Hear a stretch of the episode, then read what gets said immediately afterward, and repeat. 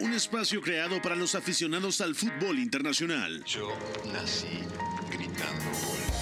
Un proyecto radiofónico informativo, analítico y reflexivo, No tengo nada de original. en el que un grupo de periodistas repasan la actualidad del fútbol en cada rincón del planeta. Todos los bebés se asoman al mundo gritando. Y como todos, quise ser jugador de fútbol. He sido el peor pata de palo que se ha visto en los campitos de mi país. Arranca Catenacho W, la casa del fútbol internacional.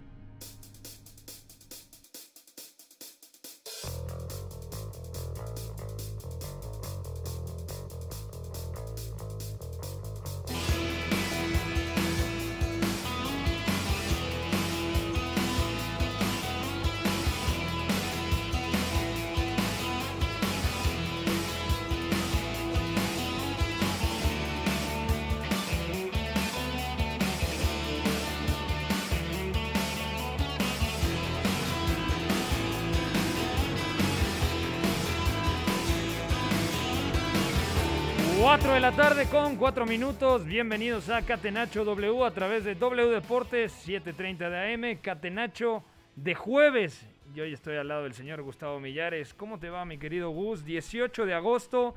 Mucho que platicar. Una mala noticia. Hoy que me desperté, vi mi teléfono y dije, uff, Jesús Manuel Corona lesionado.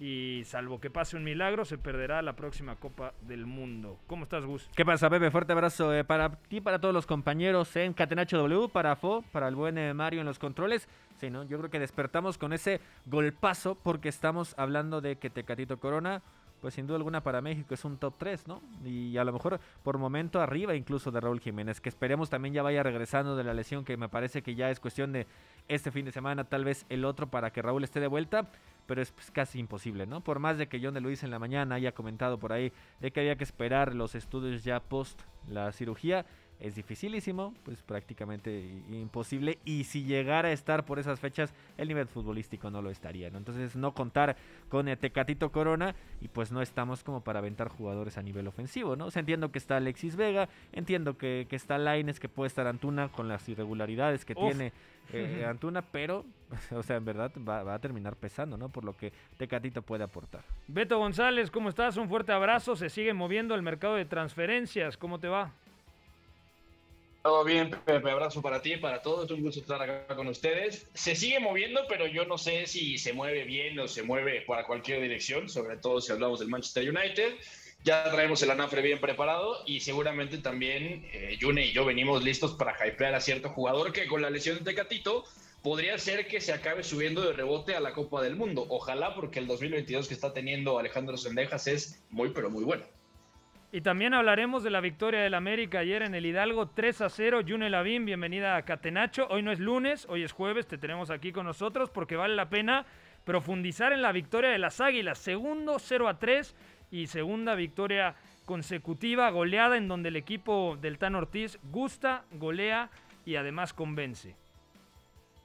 ¿Qué tal, Pepe? Un, abrazo para ti y para todos. La verdad es que sí, ¿no? Hablábamos el lunes de que podía suponer un punto de inflexión la victoria contra Pumas y mira si, si lo ha supuesto. Es pronto para hablar, pronto para sacar conclusiones, pero yo creo que el partido contra Pachuca fue un poco una extensión de lo que se vio eh, contra Pumas y sobre todo tiene que, servir para reforzar la dinámica del equipo y para dejar entrever que el América, pese a un torneo de inicio un tanto dubitativo, está ahí y tiene herramientas competitivas y futbolísticas suficientes para pelear por los primeros puestos, que yo creo que es lo que todos esperábamos antes de que comenzase el torneo. De acuerdo. Iñaki María, un abrazo hasta Segovia, España. ¿Qué es lo que está pasando? Parecía humo, pero parece que ese humo se convierte en realidad. Carlos Enrique Casemiro, a día de hoy, según un sector de la prensa en Madrid, dice que va a aceptar la oferta del Manchester United y que el Real Madrid recibiría a cambio 80 millones de euros. ¿Cómo te va, Iñaki? ¿Qué tal, Pepe? Muy buenas. Pues cuando uno calla, otorga, decimos por aquí, y creo que hay demasiado silencio como para que esto ya sea más que un rumor, pero no obstante, espero que todo este movimiento de centrocampistas del Manchester United se lleve a cabo rápido. Parece ser que es lo que quieren hacer desde Old Trafford, otra cosa es que lo consigan, pero la verdad que esto de ir cambiando de un nombre a otro, de que todos los días suene algo nuevo, me da casi tanta pereza como abrir Twitter y encontrarme con que el Nottingham Forest ha fichado un nuevo jugador y hoy, eh, concretamente, gastándose más o menos 50 millones de euros por alguien que la temporada pasada no vimos demasiado eh, a nivel élite, vaya. De acuerdo. Y también se sigue moviendo el mercado de transferencias en Italia. Memo Navarro, bienvenido a Catenacho. Porque el Napoli parecía que se quedaba corto en relación a lo que hacía la Roma, la Juventus, el Milan, el Inter. Y ahora han confirmado la llegada de Gio Simeone, que la rompió el curso pasado con el Elas Verona que también va a llegar Tanguy en Belé, que va a llegar ya como Raspadori, este joven talento que llegará procedente del Sassuolo y que también Keylor Navas seguramente termine en el sur de Italia. ¿Cómo te va, Memo? ¿Qué tal, Pepe? Un abrazo para todos. Me siento con este panel como Tomás Graves en Los Galácticos. Es una cosa fantástica y, y, es un hecho que el Napoli se está moviendo eh, bastante, bastante bien con jugadores interesantes porque creo que a todos les llega este reto en el momento indicado. Eh, Tanguy Dombele creo que ya tiene que relanzar su carrera después de que dejara mucho que desear en el Tottenham. Para Gio Simeone creo que es el reto más importante hasta ahora de su carrera y también para Raspadori para intentar eh, colocarse mejor en el panorama europeo y por fin dar eh, el do de pecho ¿no? en el fútbol italiano. Vamos a ver si lo logran y si el Napoli ya por fin logra conformar un equipo que logre eh, también competir por el Scudetto hasta las últimas fechas, porque en últimas temporadas se ha caído antes. Oye, Pepe, dice que se siente como graves en aquí, pero aquí el pelón es fo. El, único pelón es nuestro productor, no, no, no cuadra. Y aparte tiene el carácter Espero que haya de... betadine para su rodilla, al menos en la Liga de Medios. Qué agravio. Ya, es que es una fusión entre Gravesen y Lord Voldemort. Pero... No, no, con, con, Felipe Morales Uf. no te metas. ¿no? Ah, bueno, bueno. Eh, mi querido McLovin, antes de que, se, que sigamos diciendo sandeces, mándame por favor a la pregunta del día. La pregunta del día. Non potevo farlo venire dagli Stati Uniti senza farlo giocare. Catenaccio W. Los quiero escuchar a todos, así que me van a dar su respuesta y me van a decir por qué, o el por qué, mejor dicho, de su respuesta. Con la salida o con la ausencia de Jesús Manuel el Tecatito Corona por lesión, ¿quién debe ocupar su lugar en el 11 del tridente ofensivo de Gerardo Martino en Qatar 2022? Les voy a tirar algunas opciones. A. Alexis Vega. B. Uriel Antuna. C. Diego Laines. D. Orbelín Pineda. E. Alejandro Sendejas. F. Ninguna no de está, las anteriores. Comienzo no está contigo. Chicharito, ¿eh? Gustavo Millares. Me gustaría voltear hacia Cuapa, porque es, es la, la, realidad y lo actual. Pero sería también brincar de golpe, ¿no? A pensar que incluso se pueda meter una que otra convocatoria, a creer que puede ocupar tal cual el lugar de Tecatito, ¿no? Lo, lo de Sendejas. La lógica me indica que debe ser Alexis Vega, y sí por jerarquía, y sí porque el Tata confía más en él que en los otros elementos, y porque creo que Alexis Vega, cuando se toma en serio la responsabilidad, cuando toma la pelotita y se muestra pensante, puede ser también desequilibrante. Entiendo que las condiciones son eh, diferentes a las del hombre del Sevilla, pero creo que es el hombre que debe, debe estar ahí de titular. Para ti, Yune, ¿quién debe ser el acompañante de Raúl Jiménez y de Irving el Chucky Lozano? Yune. Sí, que, que, no se escuchaba bien. Bueno, yo creo que de primeras Alexis Vega es, es la opción más realista, quizá la que más se aproxima al prisma del Tata Martino. Ya creo que en los Juegos Olímpicos lo hizo muy bien por izquierda, pero creo que es totalmente compatible pensar que Alexis Vega vaya a ocupar el lugar del Tecatito Corona con pensar que Alejandro Cendejas tiene que estar en la convocatoria, no solo por ser un jugador diferente, sino porque atendiendo al rendimiento actual, yo creo que es eh, uno de los futbolistas mexicanos más en forma en este Apertura 2022 y, y como te digo, creo que esa polivalencia y esa versatilidad puede ser eh, lo que haga que, el, techo de, de, la selección mexicana en según qué tramos del torneo eh, se eleve. Para ti, Beto, ¿con quién te quedarías para complementar ese tridente ofensivo? Lozano y Jiménez, sabemos que si están al 100% serán inamovibles. Esa pieza que falta, dependerá, ¿no? Porque, por ejemplo, Gustavo decía Alexis Vega, claro, si Vega juega en la izquierda, Lozano normalmente estaría en la derecha como habitualmente juega en el Napoli. ¿Con quién te quedarías tú, Beto, y por qué? Claro, de hecho, la idea más coherente, la más fácil de encajar a priori sería justamente esa, ¿no? Alexis Vega tomando la izquierda, Raúl en el centro e Irving Lozano en la derecha. Me parece que ese va a ser el tridente titular en la Copa del Mundo por la lesión de Tecatito Corona.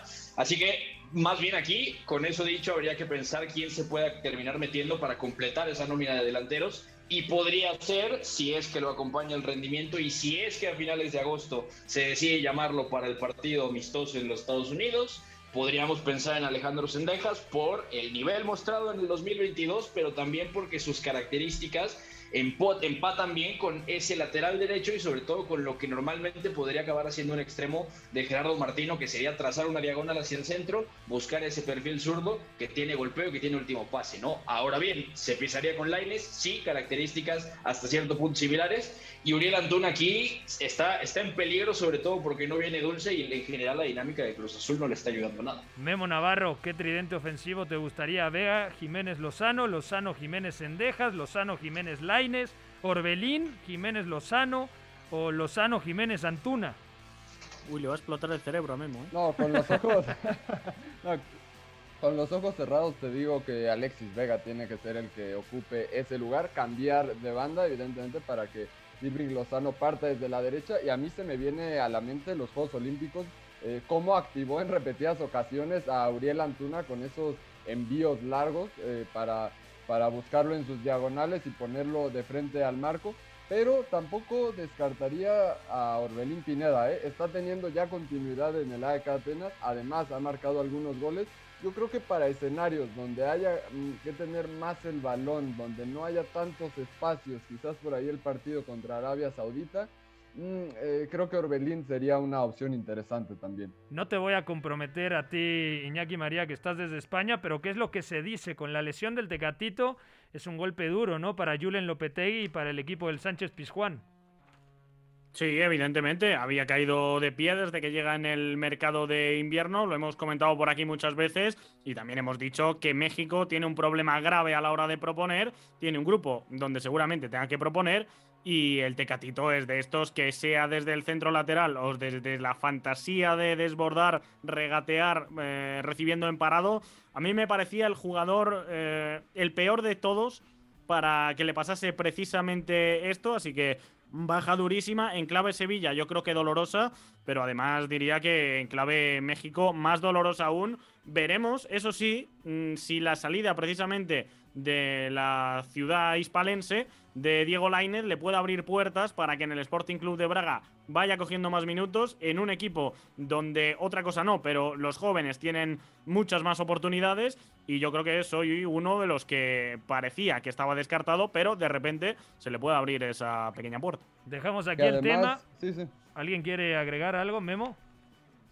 Sí, que además, Pepe, eh, pues destacar de esta lesión que no es una fractura convencional como las que solemos ver y eso es clave eh, pensando en su recuperación incluso post Copa del Mundo, porque además de la, de la eh, fractura del hueso, se daña ligamentos del tobillo y eso es de lo más grave que puede haber, así que, que, bueno, pensando en su carrera y en el desenlace de la temporada también es algo eh, para preocupar. El parte médico dice rotura de peroné y ligamentos del tobillo izquierdo, así que eh, ha tenido que pasar esta misma tarde de Europa, eh, vuestra mañana, por quirófano. Y de momento creo que sin noticias de cómo ha salido esto, pero vamos, en el propio parte médico lo indicaba el Sevilla y entiendo que eh, escrito o redactado por los cuerpos médicos entre cuatro y cinco meses de baja, con lo cual para el Mundial quedan tres, parece que está en chino. En el escenario más positivo, lo platicaba con un amigo y me decía, son 11 semanas, entonces sería prácticamente un milagro que llegue a Qatar 2022. Cambiamos de tema, vamos a hablar rápidamente del partido del América. Para mí era un partido que representaba mucho por cómo venía América después de ganar en Ciudad Universitaria y, porque Pachuca, que es un equipazo, no lo ha pasado bien a últimas fechas y tiene un partido clave esta siguiente jornada. Pachuca 0, América 3, lo analizamos con June Lavín. El América sigue en una gran racha en la Liga BBVA MX y lograron golear a Pachuca como visitantes por tres tantos a cero. Las Águilas visitaron uno de los estadios complicados del fútbol mexicano, sin embargo no sucumbieron ante la presión y desde los primeros minutos buscaron abrir el marcador. Al minuto 34 Alejandro Sendejas abrió el marcador con un disparo desde fuera del área que contó con fortuna por un desvío. Más tarde Romario Ibarra se fue expulsado por una entrada sobre Bruno Valdés y así se complicó más el juego para los Tuzos que se fueron al descanso abajo 1 por 0. En la segunda parte el conjunto de Cuapa siguió insistiendo y Jonathan Rodríguez consiguió el segundo tanto del encuentro. El partido estaba convertido en una fiesta para el América y después cayó el tercer gol de Henry Martín que llegó a cinco tantos en la campaña. Sigue moviendo la pelota, centro al área, la tiene Henry, gol. Gol del América, gol de Henry Martínez. El América le gana 3-0 a Pachuca de manera contundente. De esta forma, las Águilas consiguieron un triunfo más en el campeonato y rompieron la racha de invictos de Pachuca en su casa. Informó Esteban Garrido. Muchas gracias a Esteban Garrido. Te la voy a tocar cortita y al pie, Yune. La mejoría del América se debe a la repartición de espacios y los roles coherentes, es decir, Diego que ya no juega en la izquierda, que juega de media punta, que en la izquierda está el cabecita Rodríguez que entra como flecha, Henry que se le nota bastante ágil, con esa sensibilidad que no veía desde los Juegos Olímpicos, Cendejas trazando esa diagonal sin pelota y apareciendo prácticamente en diferentes momentos como media punta o interior diestro, una buena versión de Richard Sánchez y cómo se complementa con Álvaro Fidalgo. ¿Esto es parte del éxito del Tan Ortiz en los últimos dos partidos, Yune? Sí, yo creo que ya lo hablamos ayer un poco, ¿no? Unas eh, pinceladas breves por Twitter. Creo que al final, cuando se probó el 4-4-2, se hizo buscando potenciar al máximo al cabecita Rodríguez, más que nada por los movimientos y por los espacios que pudieran generar las acciones de Henry Martín, pero sin duda yo creo que el 4-2-3-1 es el sistema que mejor ha funcionado con el Tano. Creo que es eh, de mucho mérito ¿no? la labor del doble pivote, tanto en la anticipación como en la distribución, como en la creación, como también en el reparto de espacios.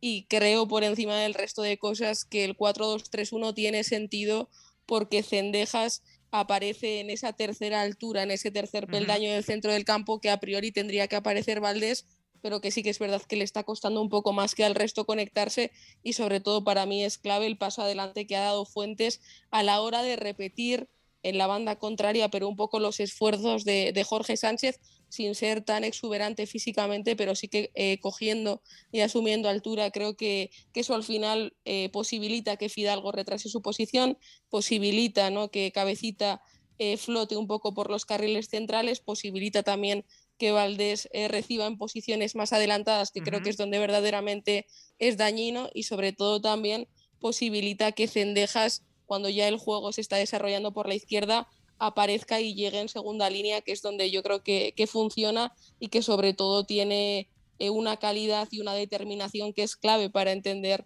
los dos triunfos seguidos del América.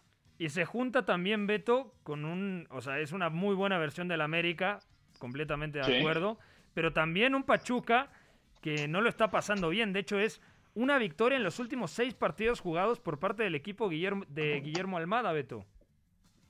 Sí, de acuerdo. Y ayer se ve todo todavía peor porque expulsan a Romario Ibarra poco antes del final del primer tiempo, ¿no? Una entrada que, digo, no nos gusta hablar de esto, pero ya la última semana viene siendo bastante difícil a nivel de decisiones que afectan el Pero ya era superado, ¿eh? 11 contra 11. Sí, sí, de acuerdo. América era superior.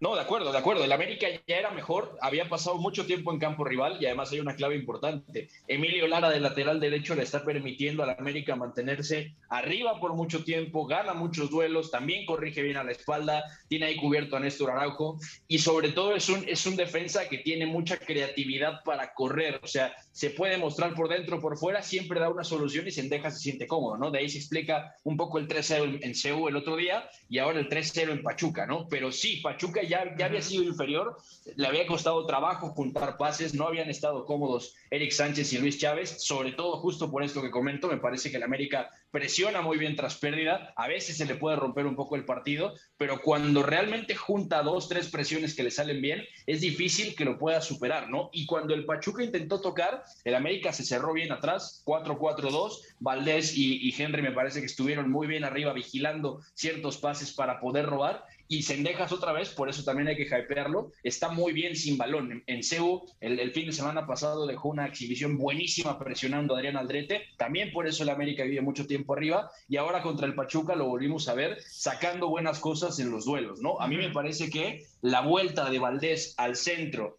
Cabecita dando esa energía en la, en la izquierda, Sendejas libre en la derecha y además lo que viene haciendo Fernando Ortiz con los laterales tiene mucho sentido. Y hay otra clave importante. Ahora el acompañante de, de Fidalgo fijo siempre es Richard, Richard, Richard claro. Sánchez, ¿no? Se, lo habíamos visto cambiar un poco, Pedro Aquino incluso ya es suplente y ahora Richard sin balón es un, es un músculo, es un recuperador total, pero con la pelota es el ancla y a Fidalgo le permite dirigir las posesiones, ¿no? Entonces tiene mucho sentido lo que hace el América. El Pachuca no se siente cómodo, luego expulsan a Romario y en el segundo tiempo directamente el equipo se desconectó, no compitieron y sobre todo me parece que cuando pudieron contraatacar también estaban completamente desconectados. Incluso Guillermo Almada termina sacando a Nico Ibáñez en un cambio rarísimo, ¿no? Y, y, en esta estadística reciente negativa de Pachuca, también tenemos, a ver, de los últimos cinco juegos solo en uno ha podido anotar gol. O Sí, sea, los otros cuatro se ha ido eh, en blanco y lo más grave es que desde la jornada 2 que por ahí Luis Chávez marca un tanto, no ha habido otro anotador para Pachuca que no sea Nico Ibáñez.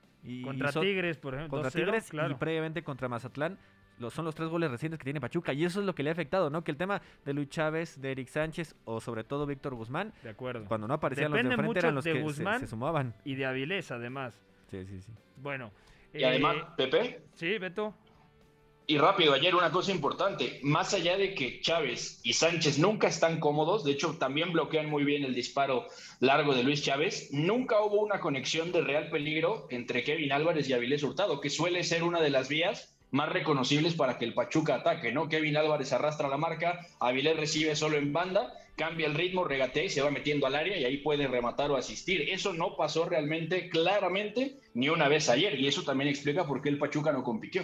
Contendiente al título Memo Navarro del América, ¿sí o no? Antes de ir a la pausa. Sí, me parece que sí. Después de- de- del trajín de, de estos partidos amistosos, yo creo que Fernando Ortiz vuelve a recuperar también la coherencia y un 11 y va a pelear por el título. Yune, ¿sí o no? Candidato del América.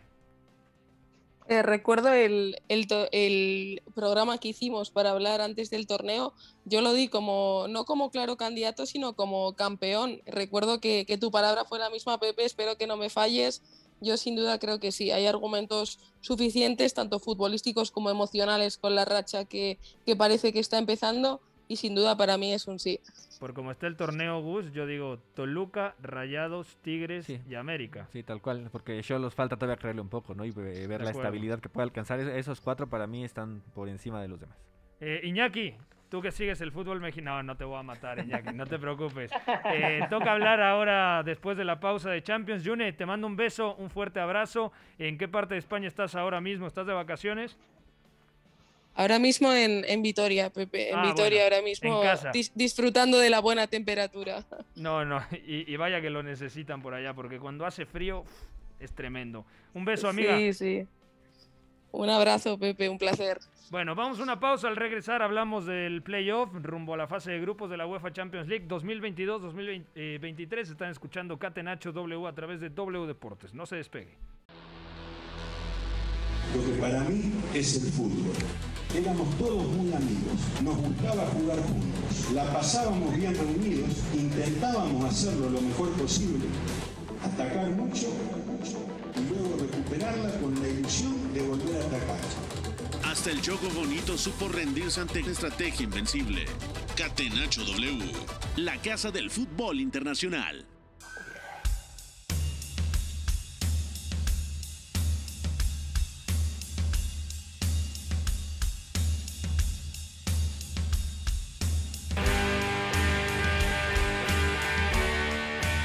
De vuelta en Catenacho W. Gustavo Millares, Iñaki María, Beto González, Memo Navarro y un servidor Pepe del Bosque. Ya despedíamos a June Lavín con el análisis del Club América. Vamos a hablar ahora de la UEFA Champions League, de la ronda de playoff rumbo a la fase de grupos. UEFA Champions League. La casa del fútbol internacional. Catenacho W. Bueno, primero les digo los resultados de los partidos. El Karabakh de Azerbaiyán igualó sin goles contra el Victoria Pilsen de la República Checa. El Bodo Glimt de Noruega derrotó 1-0 al Dinamo Zagreb. El Maccabi Haifa eh, venció en Israel 3-2 a la Estrella Roja de Belgrado. El Copenhague derrotó 2-1 al Trabzonspor.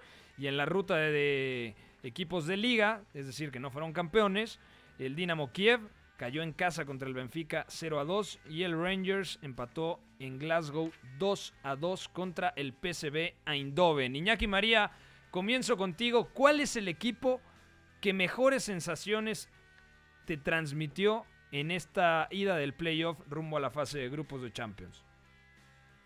Yo creo que yendo de más a menos, pero te diría que el Benfica. Sí. Eh, es cierto, ya lo comentamos ayer, que el Dinamo Kiev viene de la situación que viene. No hace falta extendernos mucho más. Ya no es solo el conflicto, sino también la falta de rodaje competitivo. Pero bueno, oye, el Benfica venía año tras año defraudando un poco y parece que está cerca de meterse de nuevo en una fase de grupos. En la última edición acabó llegando a esa ronda de octavos. Es cierto que en Liga, cuartos, en la competición ¿no? de la.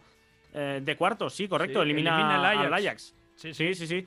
Eh, digo que en Liga es cierto que no sé si favorito, pero gran candidato junto a Porto y Sporting Club de Portugal estas últimas temporadas. No ha terminado compitiendo nunca, es su, su gran debe, pero realmente eh, en Europa yo creo que la temporada pasada desarrolló muy buen papel y este año pues creo que además se ha sabido mover relativamente bien en el mercado con Neres, con Enzo Fernández, que lo han traído finalmente por la eliminación de River en Copa Libertadores ya este verano sin tener que esperar a, a invierno. Y el resto de la columna vertebral, quitando Darwin Núñez, de momento sigue. Veremos a ver si, sobre todo Gonzalo Ramos, que es el que más novias tiene, también se acaba marchando. Gustavo, te cambio la pregunta. Sin contar el Benfica, ¿cuál es el equipo que más te ha convencido y por qué? ¿O cuál es el que mejores sensaciones te dio? Porque hay que entenderlo como es. El Dinamo Kiev jugó de local, bueno, en territorio polaco, pero administrativamente era local y perdió 2 a 0. Es cierto que Vlacodimos termina siendo factor diferencial, pero está en otra cosa el equipo ucraniano y el Benfica ya está prácticamente en la fase de grupos de Champions. ¿Quién te gustó? El Victoria Pilsen, le alcanzará al Bodo. El Estrella Roja de Belgrado fue un lindo partido, me tocó transmitirlo. El Maccabi Bonito. Haifa respondió muy bien en la segunda parte.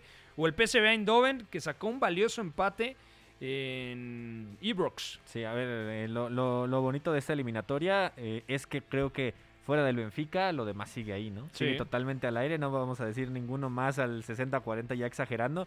Creo que ahí sí Dinamo Kiev es el que tiene ahí el, el- el problemita, ¿no? De que ya se ve casi utópico que pueda avanzar. En general, creo que me duele un poquito el hecho de que Rangers y PSV alguno se vaya a quedar mí fuera. también, sí. porque yo creo que son de los dos, a lo mejor de dentro de los 3, 4 que mejores sensaciones me dejaron, son esos dos. Y lamentablemente para el Rangers, que me ha agradado mucho, creo que no le va a alcanzar, a pesar de, lo que deja eh, en ese 2-2 que tuvo contra PSV. Porque, a ver, o sea, lo que puede manejar por las bandas sigue siendo muy bueno, ¿no? Y lo de Tavernier sigue siendo eh, sorprendente, ¿no? Y el hecho de que siga ahí eh, el, el británico, pero creo que no, no le va a dar. Y eso es lo que va, lo que va a jalar, porque creo que entre esos dos también se encuentran dos equipos de mucho equilibrio y que además empieza a agarrar cada vez más el Rangers, ¿no? Ya vivimos un semestre Sí. pasado donde Rangers se quedó a un pasito de, de una gloria que había sido magnífico para ellos, digo, con las dimensiones y la proporción que le puede corresponder a los escoceses, pero sí llega ese punto donde me Le va a que- pesar que, sí. ya no está Basi, porque se fue al Ajax,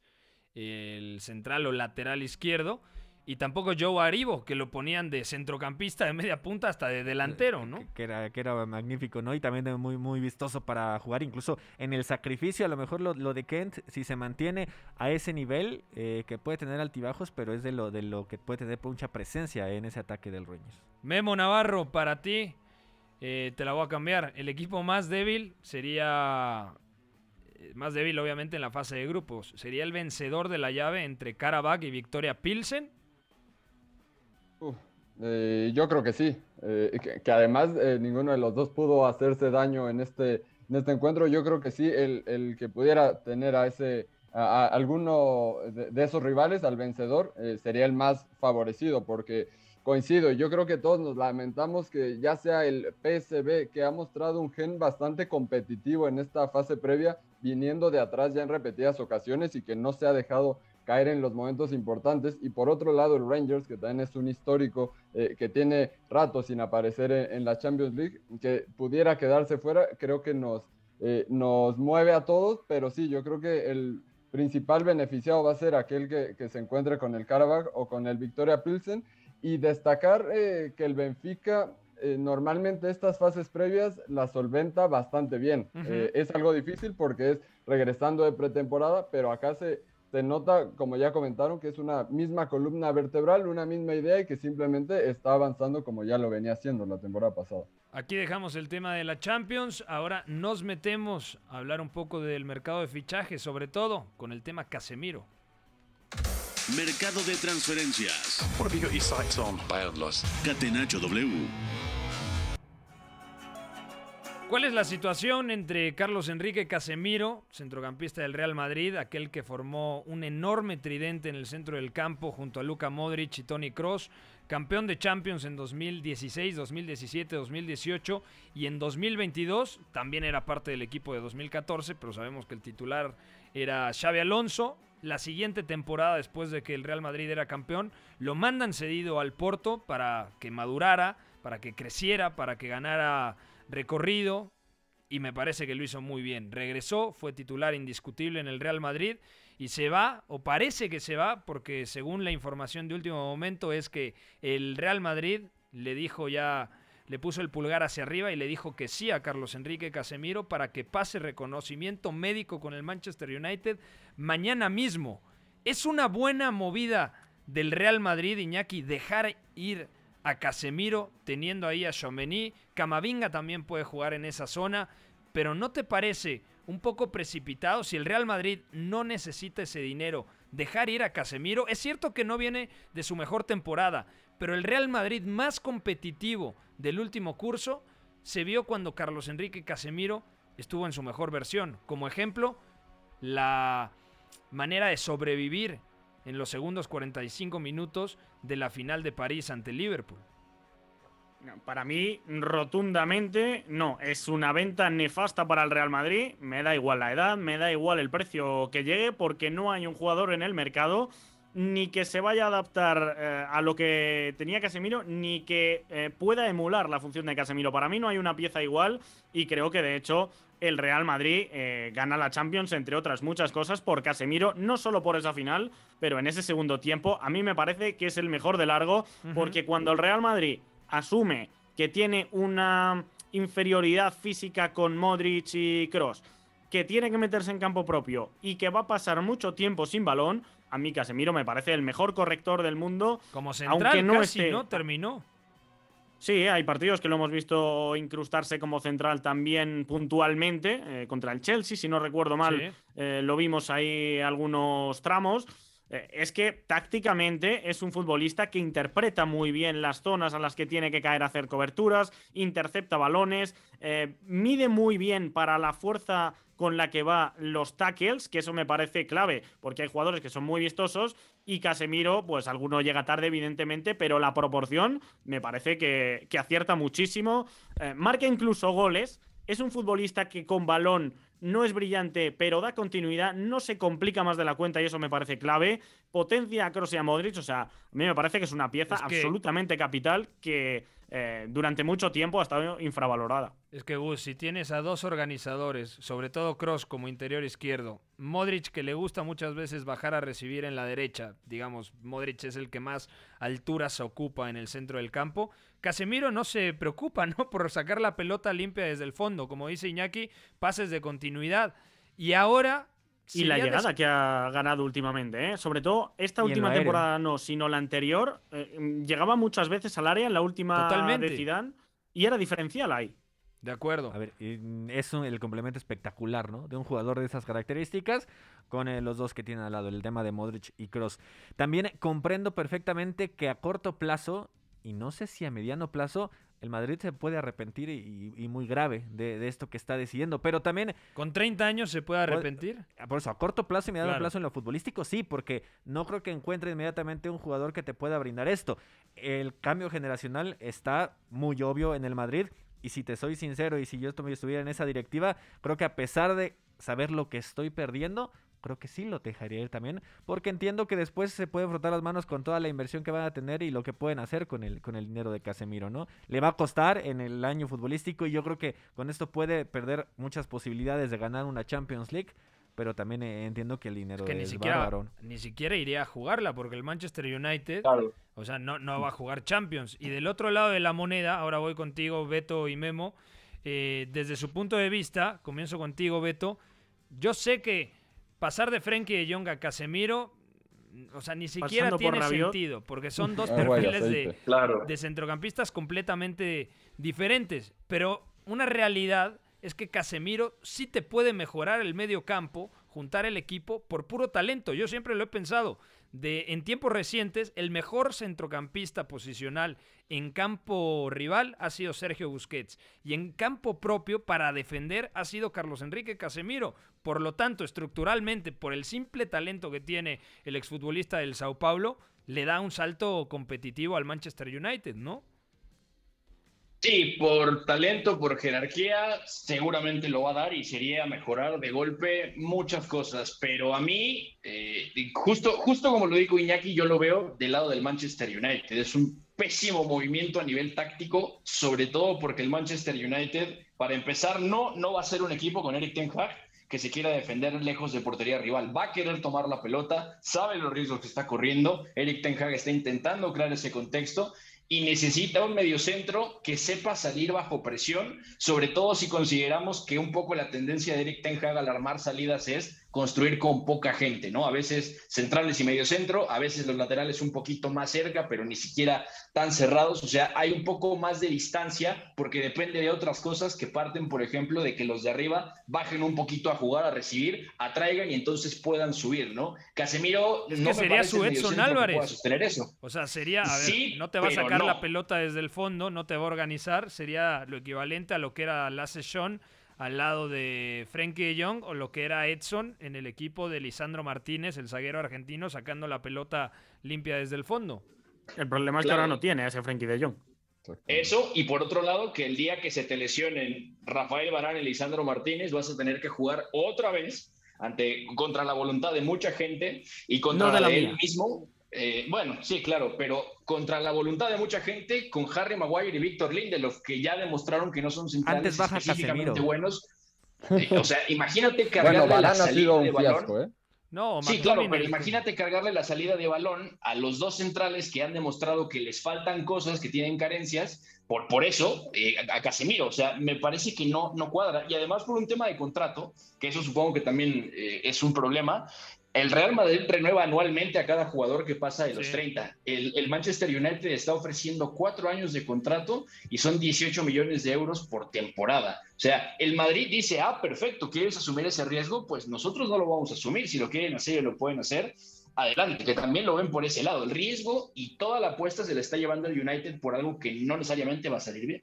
Memo Sí, eso además con un matiz de que el Manchester United puede permitirse el riesgo de tener un jugador eh, residual, que no creo que lo vaya a ser Casemiro, eh, pero eh, de 34 años residual se lo puede permitir, ha tenido varios, de hecho, últimamente, y el Real Madrid a duras penas lo ha conseguido con los Isco, Bale y compañía, con James Rodríguez incluso. Estos no eran tan veteranos, pero ya en el punto económico en el que estamos, el Real Madrid sí que tiene una justificación y es que mm, falta dinero por todos lados.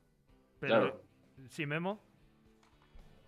Sí, sí, eh, es que me parece un movimiento em, desesperado por parte del Manchester United y habitual eh, de lo que nos viene mostrando en los últimos años. A veces eh, se, se colocan en la baraja nombres con perfiles totalmente distintos que no embonan en lo que se está intentando plasmar dentro del terreno de juego. Ya lo decías, Casemiro eh, es un gran jugador para jugar en su propio campo, pero eh, cabe eh, no la curiosidad de que es justamente lo último que va a intentar Ten Hag. Él va a intentar jugar en, campo contrario y que además en esas salidas de balón creo que es donde podemos encontrar la mayor eh, eh, pues debilidad del centrocampista brasileño porque bajo presión tampoco es el más solvente de Europa. Yo creo que por puro talento sí lo, lo dicen bien, puede responder y puede mejorar a lo que ya tienen los Red Devils, porque también a esa saga eh, que ha venido a menos eh, por tantos, tantos años, es porque también le ha faltado un medio centro que los proteja, con Scott McTominay y con Fred eh, yendo hacia las bandas y, y, dejando esa zona descubierta, pues obviamente Maguire, Lisandro, Barán, Lindelof y el que me digas va a sufrir. Sin embargo, para construir, para solucionar problemas con balón, yo creo que Casemiro no es el ideal. Eh, ahora bien, también en el tema de negocio, creo que el United vuelve a fallar una vez más, porque son 70 millones de euros, un precio desde mi punto de vista excesivo, 300 mil libras semanales solo por debajo de De Gea y de Cristiano Ronaldo, cuando se supone que el club estaba intentando disminuir este tipo de, de gastos, ¿no? A Bruno Fernández le dieron un contrato eh, menor incluso porque se está intentando eh, eh, sanear esta parte en la estructura salarial y viene otro a reventarlo otra vez. Entonces, creo que es desesperación absoluta, pero por pura calidad puede solucionar cosas a corto plazo. Otra vez, así como Cristiano Ronaldo, como Cavani, como fichajes recientes, son cosas a, a corto plazo que no veo eh, que tengan una solución eh, para mayor tiempo. Y si llegara otro centrocampista del perfil de Frenkie de Jong para que acompañe a Casemiro, bueno, ahí estaríamos hablando de otra cosa y podría ser un movimiento más coherente. También os digo, eh, si hay un futbolista capacitado para dar un paso adelante uh -huh. cuando las cosas vayan mal, creo que Casemiro es el primero en esa lista Totalmente. y es algo que más allá de encaje táctico, etcétera, en el Manchester United, no digo que falte ahora, es que lleva faltando desde que, desde que se fue Sir Alex Ferguson. Ahora, no había un reto más grande para sí. Casemiro que este, ¿no? O sea, también eh, para él no va a Yo ser creo, sencillo, a ver, pero tiene ¿es la un tema capacidad de deportivo hacerlo. o Ah, un es el tema contrato, económico? del contrato O sea, totalmente, ¿no? Sabe que va a jugar seguramente titular en Qatar por delante de Fabiño. Sí. Si por ahí, si se concreta, tiene malos meses previos a la Copa del Mundo, Fabiño se lo va a comer, ¿eh? Más allá de que tenga el Yo no respaldo. lo creo. O sea, pero. No, sí, sí. Puede ser, ¿eh? O sea, Puede ser. Sobre todo llega a un el United- contexto táctico que ahora mismo deja muchísimas dudas. O sea, yo honestamente. O sea, he Sí, visto pero lleva siendo el pilar de Tite y Brasil funciona. Mm, seguramente, pero si a mí me dices a día de hoy Fabiño o Casemiro. Ah, sí, que sí. de hecho no es descartable que jueguen los dos, algunos partidos al menos.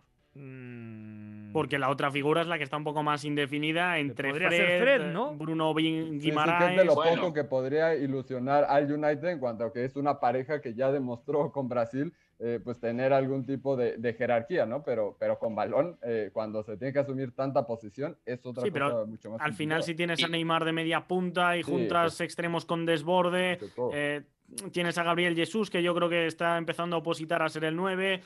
No sé hasta qué punto Brasil mm, tenga que ser tan conexa cuando con lo de arriba le va a ganar para, le va a dar para Bueno. ganar la mayoría de partidos. Bueno, pero eso considerando que estén en buena forma, porque el Manchester United tiene la capacidad de siempre tragarse la buena dinámica de los jugadores.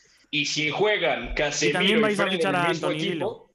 No, no, no, digo, o sea, imagínate que juegan Fred y Casemiro en el mismo equipo y resulta que son la pareja de pivotes titular de Brasil. Ponen a Fabiño y a. Guimaraes O sea, y se acabó. no, claro, porque más allá de que tengas toda esa calidad arriba, dos futbolistas que vienen de una dinámica negativísima, si es que eso se da así, estos meses previos a la Copa del Mundo, van a ser una bomba de tiempo, por más que Casemiro sea pilar de la selección brasileña y que Fred en selección haya aportado Ya- ya está bastante. ¿no? O sea, paranoico. también es para la No, no, selección. no. Beto ya cada vez que abre Hay que cuidar que no se, se no, no se nos suicide, ¿no? Hay, hay que calmarlo. Vamos a información rápida en otras ligas porque el Napoli se sigue reforzando. Gio Simeone llega al conjunto Partenopei a préstamo del Elas Verona con cláusula de compra obligatoria a cambio de 12 millones de euros. Con Los- un matiz, Pepe, es compra obligatoria, creo, si se mete en Champions. No, no sé qué objetivos, pero uno de ellos es si se mete en Champions, ¿eh? Y Cosa que no me parece tampoco una certeza. Va a ser suplente de Osimen. O sea, de entrada. Mm. Este- Está clarísimo. Y además, eh, los préstamos de Tanguy en Dombelé, que sería un millón de euros, y también con cláusulas interesantes en caso de que clasifique a Champions, que el precio del centrocampista francés llegaría hasta los 30 millones. Algo similar a lo de Giacomo Raspadori por 35 millones de euros. Este me parece un jugadorazo, pero la pregunta es, ¿dónde lo va a colocar Luciano Spalletti? En el primer partido de Serie A que gana 2 a 5 el Napoli en el campo del Elas Verona, funcionó bastante bien el Stanislav Lobotka medio centro, Sambo Anguissa en la derecha y Piotr Zielinski en una tercera altura por izquierda y el tridente ofensivo. eh, Lozano y en el frente de ataque eh, Osimen. Si llega Raspadori, Raspadori tiene que ser titular y tendría que ser titular o como media punta o como falso 9. No creo que lo ponga partiendo de banda, Iñaki. Em, de banda me extrañaría, pero claro, sí que es cierto que puede jugar junto a Víctor Osimen, que este sí me parece intocable. Yo a Raspadori gustándome mucho, ¿eh? tanto como 9 o como complemento de 9, cuando lo hemos visto junto a Escamaca. Me ha parecido un muy buen jugador, pero en clave Napoli, me parece que, como tú has dicho, si Anguisa está como sus mejores partidos la temporada pasada, Fabiano Lobotka en el medio centro y Zielinski también creo que la competencia mm, al final le puede restar oportunidades, aunque él eh, me parezca buen futbolista. En cualquier caso, temporada larga, temporada de muchas intersemanales. Creo que la mayoría de equipos tienen fondos de armario mm, bastante más longevos de lo que ah, eh, estábamos acostumbrados antes de la pandemia. Mm, lo de los cinco cambios es otro factor que influye. Y a mí me parece que es un perfil que sí que puede venirle bien ese jugador entre líneas. Y luego hay que recordar que se ha marchado tanto Dries Mertens como Escamaca. Es decir, la temporada pasada Spalletti ya tenía tres delanteros. Es cierto que al final. ¿no? Eh, bueno, Insigne también. Eh, ¿Qué he dicho? Escamaca. No, pues eh, me refería a Petaña, Ah, creo. Petaña, claro. Vale, Sí, sí. Petaña era un poco el más específico, el de cargar área en últimos minutos para rematar, eh, evidentemente eh, no es eso, ya como Raspadori, pero sí que quizá ese más rematador pueda ser el, Cholito. hijo del Cholo, eh, Simeone, y que eh, el rol de, de Raspadori sea un poco más eh, ser el conector entre líneas. De acuerdo. Seguimos con información. El Olympique Marsella en pláticas para contratar a Ruslan Malinovsky de Atalanta. Se habla de una negociación en donde Cengiz Under sería parte del trato. Si Malinovsky juega Champions con el Marsella, mañana mismo me compro la playera del Marsella Memo Navarro. Y eso sí, sería una pena para Atalanta dejar ir al ucraniano, ¿no? Una de las zurdas eh, más efectivas del último lustro en la Serie A italiana. Sí, que además eh, ha sido un baluarte para el esquema de Giampiero eh, Gasperini, eh, actuando en el doble pivote como media punta, con muy buen pie, eh, con, con disparo, con último pase y también eh, creo que impecable cuando de presionar se trata, ¿no? Es alguien que, que aprieta muy bien en campo rival, que sabe robar, que sabe distribuir. Eh, el Marsella también está armando un, un equipo bonito, bastante atractivo de ver. Ya anunciaba también a, a Alexis Sánchez. Ujú. Eh, creo que sería un movimiento eh, un poco under, un poco infravalorado. eh, pero Ah, por uno eso se fue San. Paoli, decía no llegan los refuerzos y de repente Alexis Le va Sánchez luego llega. le van Todos a de golpe. comprar a Malinovsky. Eh, está sí. fichando mucho, de hecho, el Marsella. ¿eh? Otra cosa es que sean los perfiles que pedía Jorge Sampaoli, pero oye, en cuanto a cantidad, yo creo que está siendo un mercado eh, bastante bueno del Olympique. De acuerdo. Y ya por último, Pierre-Emerick Aubameyang cada día se acerca más al Chelsea. Parece que ya hay acuerdo en términos entre el equipo londinense y el gabonés. El tema es, una vez que se pongan de acuerdo, futbolista y club, llegará el Chelsea y le dirá al Barcelona cuánto pides por este atacante y el Barcelona tasa a Pierre-Emerick Aubameyang Gus en 30 millones de euros. Demasiado, ¿no? Sí, sí, sí, eh, pero también hay que tener en cuenta que no lo hizo mal como tal en el Barcelona. No, No, de acuerdo. Este, cumplió. Fue un eh, creo que contexto más, muy complicado sí, sí, sí. cuando llegó y ahí rindió. Y, y creo que además, eh, a lo mejor a diferencia de lo que podíamos tener el concepto de él en muchos momentos de la Premier, en momentos clave tenía una sola y, y- y te mataba, ¿eh? O sea, parece que entendía perfectamente lo que era estar en el Barcelona. Lamentablemente, pues llegaron al, al por mayor de tantos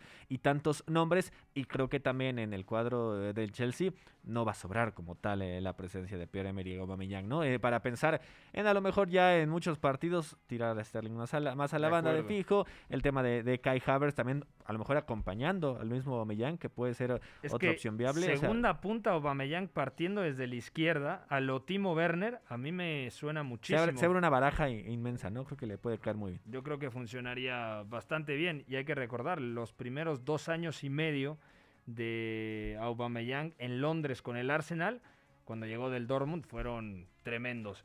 Beto González, ya nos vamos. ¿Algo más que quieras agregar? También hubo información. Dicen que Guimaraes, Bruno Guimaraes del Newcastle, sería el sustituto o el que llegaría en lugar de Casemiro al Real Madrid en caso de que se confirme la salida del ex Sao Paulo al Manchester United. Sí, de acuerdo, es lo que están manejando, pero difícilmente lo va a dejar salir el, el, Newcastle Saudí después de la cantidad de dinero que pagaron y además siendo el primer fichaje de este nuevo proyecto, ¿no? De los dueños saudiárabes. Así que habrá que ver cómo avanza, pero se ve complicado. Y por cierto, se va Per Schurz del Ajax, llega al Torino por 9 millones Así que eso cambia las cosas. Seguramente Jurgen Timber juegue mucho más de central y se puede abrir la posibilidad de que Jorge Sánchez sea más titular con esto. Así que habrá que ver qué decide ahí Alfred Schroeder, pero Per Schurz se va y abre el espacio para que Jorge Sánchez tenga más minutos. De acuerdo. Ya nos vamos, ingeniero. Un fuerte abrazo. Mañana platicamos la ruta del fin de semana, todos los partidazos que se vienen, ¿eh? Ojo en Balaídos y ojo en Anoeta. Partidos complicados para el Barça y para el Real Madrid. Me parece correcto. Creo que también eh, en la época del año en la que estamos podemos añadir el menú de fiestas que tenemos en nuestros alrededores, que a la gente seguramente le interese más que algún partido, pero hablaremos de fútbol también. De acuerdo. Gustavo Millares, ya nos vamos. Fuerte abrazo también en la Premier Tottenham Wolves y Newcastle City entre los partidos destacados. Memo Navarro, abrazo. Un abrazo para todos y nos despedimos con esta. Hablamos del Napoli, de Lozano y del Manchester United, pues durante la emisión Gianluca Di Marcio reporta que los Red Devils están interesados en el Chucky. Una locura más. Bueno, bueno, bueno, bueno, bueno.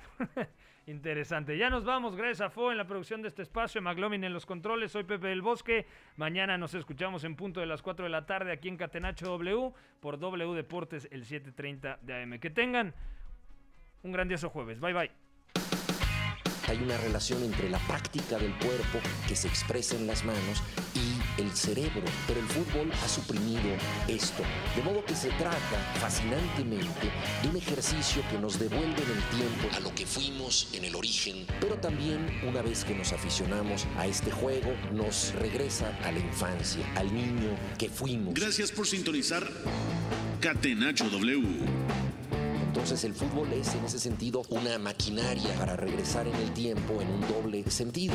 Por W Deportes, la frecuencia del fútbol internacional. W Deportes. W Deportes. 730. AM. Haz el mejor cambio para salir ganando. Cambia tu nómina a BBVA desde tu celular. Conoce más en bbva.mx diagonal nómina. El clásico más pasional de México llega a Cadena W. Los Tigres de Miguel Herrera visitan al Gigante de Acero para el Clásico Regio. Monterrey contra Tigres. Sábado 20 de agosto a las 7 de la tarde por W Radio. Somos la voz del fútbol. Somos la voz de Qatar 2022. Comienza el camino rumbo a Qatar 2022.